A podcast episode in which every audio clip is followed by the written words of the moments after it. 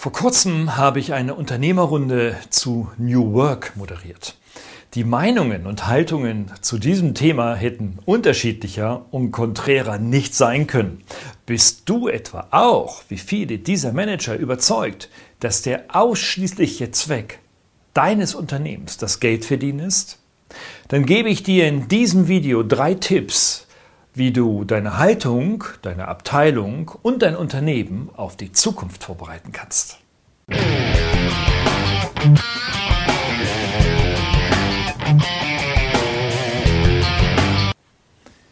Liebe Führungskräfte, liebe Unternehmer, ich kann euch nur allzu gut verstehen. Auch in meiner beruflichen Laufbahn vor allem als Angestellter in verschiedenen Funktionen, vom Azubi über die Führungskraft bis hin zum Manager, wurde ich von meinen Arbeitgebern trainiert, Leistung und Ergebnisse zu liefern. Der Zweck des Unternehmens waren immer Umsatz, Umsatz, Umsatz, Rendite und weitere KPIs. Das wurde offen entweder mit Peitsche oder mit einem Bonusprogramm getriggert. Es scheint sich in den letzten vielen Jahren dazu nicht viel geändert zu haben. Ich halte diese Haltung für längst überholt. Denn es hat einen Grund. Ich arbeitete und traf meine Entscheidungen immer danach, was in das System passte und was mir am meisten Kohle brachte.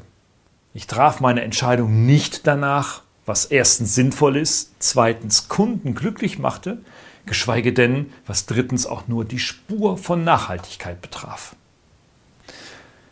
Denn mein Verlangen nach Kontrolle war groß. Ich wollte immer besser sein als andere, doch ich hatte ein Verlangen nach Abenteuern und neuen Entdeckungen. Ich suchte das Besserwerden im Anderssein. Und das war die Grundlage für Disruption und Innovation. Denn ich wollte Innovator statt Verwalter sein. Geht es Ihnen auch so? Und geht es dir vor allem auch so, dann schalte nicht ab, ich gebe dir gleich drei Tipps, wie du vom Verwalter zum Gestalter wirst. Aber zunächst ein kleiner Tipp. Gib bei Google mal den Suchbegriff Mindful Leadership ein. Und zwar unter den Videos. Denn dort bekommst du über 164.000 Videos alleine unter diesem Titel angeboten.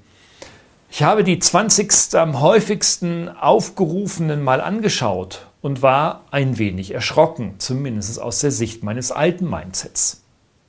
Da kommt so etwas vor wie Atemübungen statt Arbeiten, Meditieren statt Meeting, Achtsamkeit statt Business. Ja, sind wir denn hier alle im Kloster oder was? Das kann ich doch einem Unternehmer ohne Not doch gar nicht vermitteln. Das ist doch für die Führungskräfte völlig abgefahrenes Zeugs, die mit allem, was sie in den letzten ja, bis zu 40 Jahren in Unternehmen erfahren und gelernt haben, nahezu bricht. Es scheint um etwas Neues zu gehen, um Achtsamkeit, um Wertschätzung, um weg vom Handeln hin zum Sein. Ja, und damit beschäftigen sich Unternehmen meistens nur dann, wenn sie Not haben. Aber diese Not muss nicht unbedingt eine finanzielle Not oder eine existenzielle Not sein.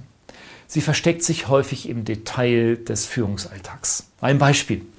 Du bist in einem Mitarbeitergespräch und versuchst, den Worten deines Gegenübers zu folgen.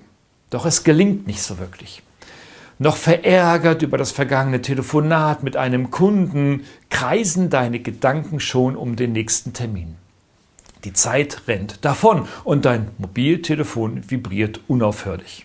Du wirfst einen Blick auf das Display und schon sind die Worte des Mitarbeiters im Hintergrund und erscheinen zunehmend vage.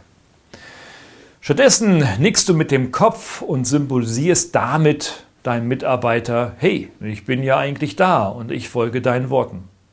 Doch in Wahrheit hast du kaum etwas verstanden. Gedanklich bist du an einem ganz anderen Ort.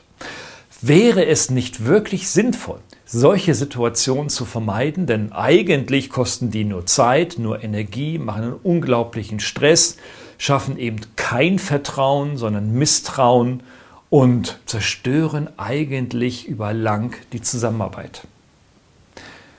Aber sind wir ehrlich, der Teufel steckt in der Struktur.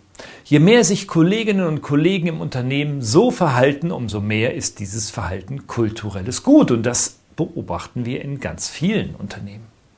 Es ist tief verankert in der Genetik der Unternehmenskultur und als zwar schlechter, aber immerhin handlungsleitender Wert etabliert und wohl dem, dessen Unternehmen noch wirklich richtig fette schwarze Zahlen schreibt.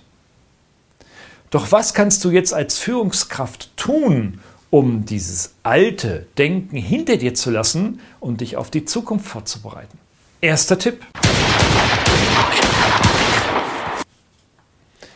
Wenn du denkst, dass du als Führungskraft immer noch allein das Schicksal deines Unternehmens und deiner Abteilung gestaltest, irrst du. Du bist machtlos. Gestalten geht nur mit deinem Mitarbeiter. Bist du ein Verwalter, brauchst du auch keine Mitarbeiter. Wenn du gestalten möchtest, musst du deine Mitarbeiter ins Boot holen. Es ist daher viel wichtiger, mit den Menschen zu sprechen, als mit deinem Terminkalender oder Anweisungen per WhatsApp zu kommunizieren. Die Welt dreht sich nicht um dich, sie dreht sich um dein Team. Und das ist keine Floskel, denn Team besteht aus Menschen, das ist eine Familie und jeder, der zu Hause Familie hat, weiß, was es bedeutet, auch schon mit vier, fünf Menschen zu Hause zu kommunizieren und unterschiedliche Interessen auszutarieren. Und ihr denkt, im Unternehmen funktioniert es immer noch nach Befehl und Gehorsam und Sanktion und Bestrafung. Diese Zeiten sind vorbei. Denn Tipp 2, wenn du zum Innovator werden willst, dann muss das Verwalten nach hinten rücken. Denn das machen ja sowieso in Zukunft Computer und Informationstechnologie. Also lass dich nicht von dem Verwalten, von der Zukunft abbringen. Lass dich stattdessen von Mitarbeitern und verrückten Leuten inspirieren, die etwas völlig anderes tun und auch von ihrer Persönlichkeit, von ihrem Charakter anders sind als du. Aber es braucht zwei wesentliche Voraussetzungen. Das erste ist, du brauchst unglaublich viel Toleranz und du brauchst viel Neugierde auf Neues.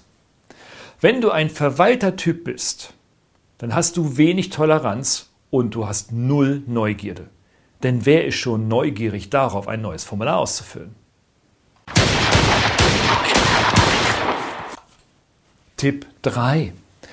Stelle doch endlich die Mitarbeiter ein, die richtig Schwung in deine Abteilung bringen. Du brauchst Neinsager, du brauchst Querdenker, du brauchst Spinner und du brauchst Menschen, die einfach besser sind als du da sich die Welt nicht mehr um dich dreht, sondern eigentlich nur noch um die Idee, das Innovative, das Kreative, das aus einem Team, aus einer Zusammenarbeit von Menschen kommt, brauchst du eben exakt diese Leute. Arbeite also an deiner Akzeptanz, dass diese neuen Menschen heute sowieso und in Zukunft längst besser sind, als du es jemals warst. Das sind bittere Wahrheiten.